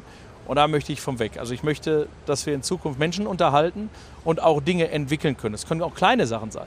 Ne? Dass man sagt, ich habe aber die Möglichkeit, hier ist was, das interessiert den Gast und das entwickeln wir jetzt weiter. Und ähm, da kann ich mich jetzt leider noch nicht festlegen. Ich habe da Idealvorstellungen, wie gesagt, aber das ist etwas, was mich wahnsinnig interessiert. Mhm. Wirklich zurückzukommen, den Gast zu unterhalten und auch immer wieder gewappnet zu sein, wenn vielleicht das Geschäftsmodell schnell wieder vorbei ist, weil das haben wir erlebt. Ne, dass ein Geschäftsmodell ziemlich zügig, was über Generationen äh, funktioniert hat, dann eben doch schnell vorbei ist und man sich umorientieren muss. Also dafür gewappnet zu sein, insofern auch nicht nur ein, ein Standbein zu haben, das wäre mir sehr, sehr wichtig. Wenn wir jetzt von, von Standbeinen sprechen, wie groß sollte man seine Bandbreite aufstellen, um so wirtschaftlich nachhaltig, langfristig wie möglich arbeiten zu können? ich würde schon immer so mal von so einer Sicherheitsformel sagen, hab mal drei gute Sachen. Mhm. Wenn eins wegbricht, ne, vielleicht könnte ein zweites wegbringen. Vielleicht bin ich da auch zu sicherheitsfanatisch jetzt aufgrund meiner Erfahrung, aber zwei gute Standbeine müssen schon sein. Weil ansonsten kommst du ja in so eine Abwärtsspirale, die dich auch irgendwann nicht mehr, da bist du nicht mehr selber, hast nicht mehr selber das Heft des Handelns in der Hand dann einfach die Möglichkeiten fehlt. Also das Mensch, die Abwärtsspirale kam so schnell, ich weiß jetzt gar nicht, was ich machen soll. Insofern sollten es mindestens zwei gute Sachen sein, aber wer weiß. Also man kommt ja auch hier, wie du siehst, in so viele Gespräche, wo man sagt, könnte auch mehr sein. Wenn wir die passenden Systeme entwickeln, mhm. dass auch mehr möglich ist, dann ja. Wenn es äh, eben so wäre, dass ich die Familie vernachlässigen müsste, dann nein. Ja, das heißt also, Familie bleibt einfach, weil es auch dein Hintergrund ist, deine DNA, deine Geschichte, deine Tradition, Generation etc., bleibt immer Platz 1. Ja. Gut, ich meine, alles, alles andere wäre auch eine scheiß Antwort, muss man einfach mal so sagen. Ja, dann hätte ich auch gleich Ärger, zumindest spätestens nach der Ausstrahlung. oh Gott, dann hätte ich auch nicht mehr zu euch kommen dürfen. genau. Was hast du dem Stefan da erzählt? Ja. Genau, du, du sprichst die ganze Zeit von Systemen. Was sind das für Systeme? Also was wir hier, und du hast es ja gestern federführend gemacht, die Übergabe zu jemand anderen, da sage ich, das kann nur scheitern, weil ich sehe, dass da kein System hintersteht. Also ähm, wir müssen halt das Gefühl haben, dass, dass eine Einheit selbstständig laufen kann. So, und so gut muss das System sein, dass man nicht sagt, ich muss wirklich ständig, wie früher, von morgens bis abends da auf dem Wasserbahnbahnhof stehen, um, was, um alle zu überprüfen und zu kontrollieren, sondern es müssen dann Systeme sein, wo man sagt, okay, das kann alleine laufen. So, wir sind hier gerade bei der Übergabe auf die Firma, die das Operation machen soll und stellen fest, da ist gar kein Interesse. So, das heißt, das kann nur scheitern. Ja. Und das will ich eben nicht haben. Und ähm, das muss man aber auch austarieren. Geht es überhaupt? Geht es überhaupt in unserem Business? Ich denke, ja, es gibt gute Beispiele dafür. Es gibt aber Beispiele, wo es eben nicht funktioniert hat. Und das ist eine Aufgabe, wo ich ja auch auf deine wahnsinnige Unterstützung hoffe, dass wir derartige Systeme finden, eben eine Einheit autark laufen lassen zu können. Das heißt also, wenn wir von Systemen sprechen, dann sprechen wir von dem, was ich halt auch immer predige im Podcast, Abläufe, Prozeduren, Evakuierungsübungen, Schulungen, Trainings, Paperwork, einfach der ganze langweilige Kram, der zu 95 Prozent von den, und das ist jetzt kein Vorwurf, aber der einfach stiefmütterlich behandelt wird. Ganz klar, nehmen wir mal die, die, den Fall der Evakuierung. Natürlich wissen wir, dass es geht. Natürlich wissen wir, dass ein Riesenrad sich über, äh, selbst ausladen kann über den Gewichtsausgleich. Das wissen wir. Aber da ein Gefühl für zu kriegen und es zu trainieren, dass Abläufe dann eben automatisch sitzen, eben auch gemäß dem Fall, dass man sagt, also ich rufe das in einer Notsituation ab, was ich äh, äh, äh gelehrt bekommen habe ne? ähm, oder was wir trainiert haben genau das sind Systeme, wo wir dann hinterher ein gutes Gefühl haben können, okay, das läuft dann auch. Wenn die Anlage stehen bleibt, ne, dann werden Schritte eingeleitet und wenn es am Ende die Evakuierung ist, läuft die auch noch sicher ab. Das lässt mir als Betreiber dann ein gutes Gefühl, dass ich mich selber schulen kann, auch mal einen Schritt zurück zu machen von der Anlage.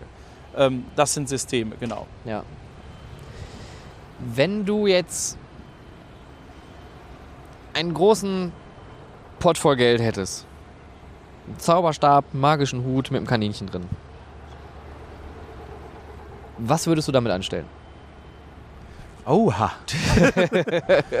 Au außer jetzt vielleicht ein zweites Magic Kingdom irgendwo also, also aufbauen. Da, da, ich schon bei, wenn wir früher auf dem, auf dem Galaball waren oder so, das ist das typische Lose verkaufen. Ich habe nie was gewonnen. Daher habe ich mir auch nie die Frage gestellt und habe nach dem Motto, ja genau, Glück in der Liebe, Pech im Spiel. und das ist auch gut so. Ja. Insofern habe ich mir die Frage noch nicht gestellt, aber weiß natürlich, worauf sie abzielt. Also mein Traum ist es nicht, mich dann zurückzuziehen in irgendein Schloss und zu sagen, äh, ich vegetiere jetzt hier vor mich hin, weil das genau wäre dann mein Gefühl. Also ich wollte weiterhin Dinge umsetzen und Menschen unterhalten. Ob das ein Magic Kingdom ist oder vielleicht völlig neue Konzepte. Es wäre ein völlig neues Konzept, weil dann hätte ich auch die wirtschaftliche Freiheit ja zu sagen, ich habe das Risiko nicht. äh, um zu sagen, wie unterhalten wir morgen eigentlich die Menschen? Mhm. Und was wäre dein, dein also wie, wie unterhalte ich die Menschen von morgen? Wir haben das jetzt so oft angesprochen. was, was, Nachhaltigkeit ist wichtig. Wir haben dieses Thema, dass wir Tech-infused Sachen haben. Da haben wir gestern Abend ja auch drüber gesprochen. Hier Patschek zum Beispiel, großer Fan von. Ähm, aber auch das kulturell vielleicht wiederum nicht überall möglich. Also wie unterhalten wir die Leute für morgen? Ja, also ich würde auch immer darauf gehen, sie längerfristig abzuholen. Und wir haben das ja schon mal diskutiert in dem Fall Disney. Also es könnte ja jemand, der dann nicht affin ist, der kann ja nicht verstehen, dass man sich zwischen vielen Menschen bewegt und trotzdem abschalten kann. Aber man schafft das ja mit diesen, äh, auch im Europapark schafft man das, mit diesen Momenten, mit, den, mit der Architektur, mit Musik, mit ähm, wirklich über längere Zeit abzuschalten. Und ich glaube, das wird immer interessanter. Ich glaube, dass wir von der Vielfliegerei wegkommen werden aus Umweltgründen. Und ich glaube, es wird doppelt interessant, dieses Gefühl eben auch zum Beispiel auf den deutschen Markt zu holen, dass man sagt, Kurzurlaub findet in einer Bubble statt. Ja. Ne? Und diese Bubble muss ich aber auch äh, argumentieren, dass der Gast sagt, oh, ist es nachhaltig, ne? dass es immer diese aktuellen Themen auch mitnimmt, denn sonst könnte das Geschäftsmodell ja schnell vorbei sein, wenn es so einen Negativ-Touch kriegt. Oh, da fahre ich nicht mehr hin, weil es verbraucht zu viel Energie oder ohne vielleicht genauer nachgefragt zu haben. Also ich würde immer darauf gehen zu sagen, längerfristig abholen, mehrere Tage, Übernachtung, um eine Experience zu bieten, zu sagen, okay, die hat mir gefallen, das hat mir was gebracht, ich konnte mich fallen lassen, ich habe was erlebt und bin jetzt wieder zu Hause und würde es jederzeit wieder machen, weil ich einfach nicht ein Fahrgeschäft gekauft habe, sondern die Momente mit meinen Familien äh, gekauft habe. Darauf wird es gehen. Finde ich eine absolut geile Antwort. Finde ich auch genau das, wo es hingehen wird. Ich meine, also äh, ich, ich gucke mich jetzt wieder um. Also ob man das jetzt hier so als das bezeichnen könnte, ist fragwürdig, weil ich glaube, das Geschäftsmodell hier einfach ein ganz anderes ist. Ähm, aber ich glaube, die Definition von Nachhaltigkeit wird ja immer nur auf den Umweltaspekt zurückgemünzt. Wie würdest du Nachhaltigkeit für dich jetzt mit deinem Hintergrundwissen nochmal definieren? Ähm, nicht auf sogenannte Eintags Eintagsfliegen zu setzen. Und ich möchte das Beispiel wählen äh, eines Fahrgeschäftes, die Wilde Maus. Die hat jetzt 30 Jahre Spaß gemacht und vorher in Holz Spaß gemacht schon. Und ich behaupte einfach mal, dass diese Wilde Maus als Achterbahn auch noch in 30 Jahren Spaß machen wird. Wir könnten jetzt zu Disney gehen, könnten sagen, also Space Mountain. Die macht immer wieder Spaß, ist eine Anlage aus den 70ern. Also ich würde dann Nachhaltigkeit auch in Form des Spaßes wählen. Also etwas, was immer wieder Spaß macht. Man kann ja ähm, damit spielen. Man könnte ja mal über eine Zeit eine VR-Brille da drauf machen. Aber am Ende muss die Basis eben, ist für mich Nachhaltigkeit, was dem Gast auch noch in 20 Jahren Spaß macht. Und das halte ich dann auch für ein kluges Geschäftsmodell. Nicht jeden Trend mitzumachen, aber auch sinnvolle Entwicklungen nicht, äh, an denen nicht vorbeizulaufen. Ich glaube, das ist ein, also ein besseres Schlusswort können wir, glaube ich, gar nicht finden.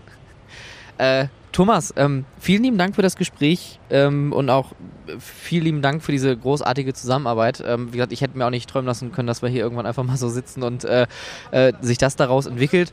Und ich muss auch sagen, ich finde einfach diesen Wandel so unglaublich spannend und ich glaube, deswegen finde ich auch die Zusammenarbeit mit dir so interessant, weil du hast diese alte Denke, die aber gleichzeitig diese Ideen, die da überall vorhanden sind, in eine neue Zeit transportiert. Und ich glaube, das ist auch das, was du gerade auch mit Nachhaltigkeit beschrieben hattest.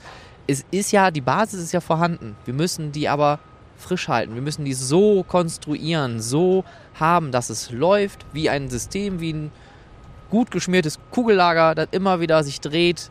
Klar, es ruckelt manchmal, aber dann hat man seine Maßnahmen, um dieses Ruckeln aufzuheben und auch äh, ja, langfristig daraus dann irgendwie zu wirtschaften. Ähm, wenn ihr da draußen noch äh, was wissen möchtet über die Familie Meier-Steiger, dann würde ich euch doch einfach empfehlen, ähm, schaut doch mal vorbei in Oberhausen, zumindest aktuell. Ich meine, wir nehmen jetzt äh, zwar Dezember, nee, was haben wir heute? Heute ist no noch November. also über den Weihnachtsmarkt äh, am Zentro Oberhausen ähm, könnt ihr das I-55 noch bestaunen und gerne eine Runde äh, drehen auf über 55 Metern Höhe. Äh, äh, den das wunderschöne Ruhrgebiet begutachten. Ansonsten weitere Informationen zu Thomas Meyer und seine Familie und der Schaustellerei in den Shownotes. Thomas, ganz lieben Dank. Ich danke dir. Diese Folge wurde in Kooperation mit der Euro Amusement Professional produziert. Wenn ihr mehr wissen möchtet über den gerade gehörten Beitrag, dann könnt ihr weitere Informationen und den passenden Artikel hierzu in der aktuellen Printausgabe und auch online im E-Reader nachlesen. Weitere Informationen zum Magazin und zum E-Reader findest du wie immer in den Show Notes. Vielen Dank an die Redaktion für die großartige Zusammenarbeit und vielen Dank fürs Zuhören.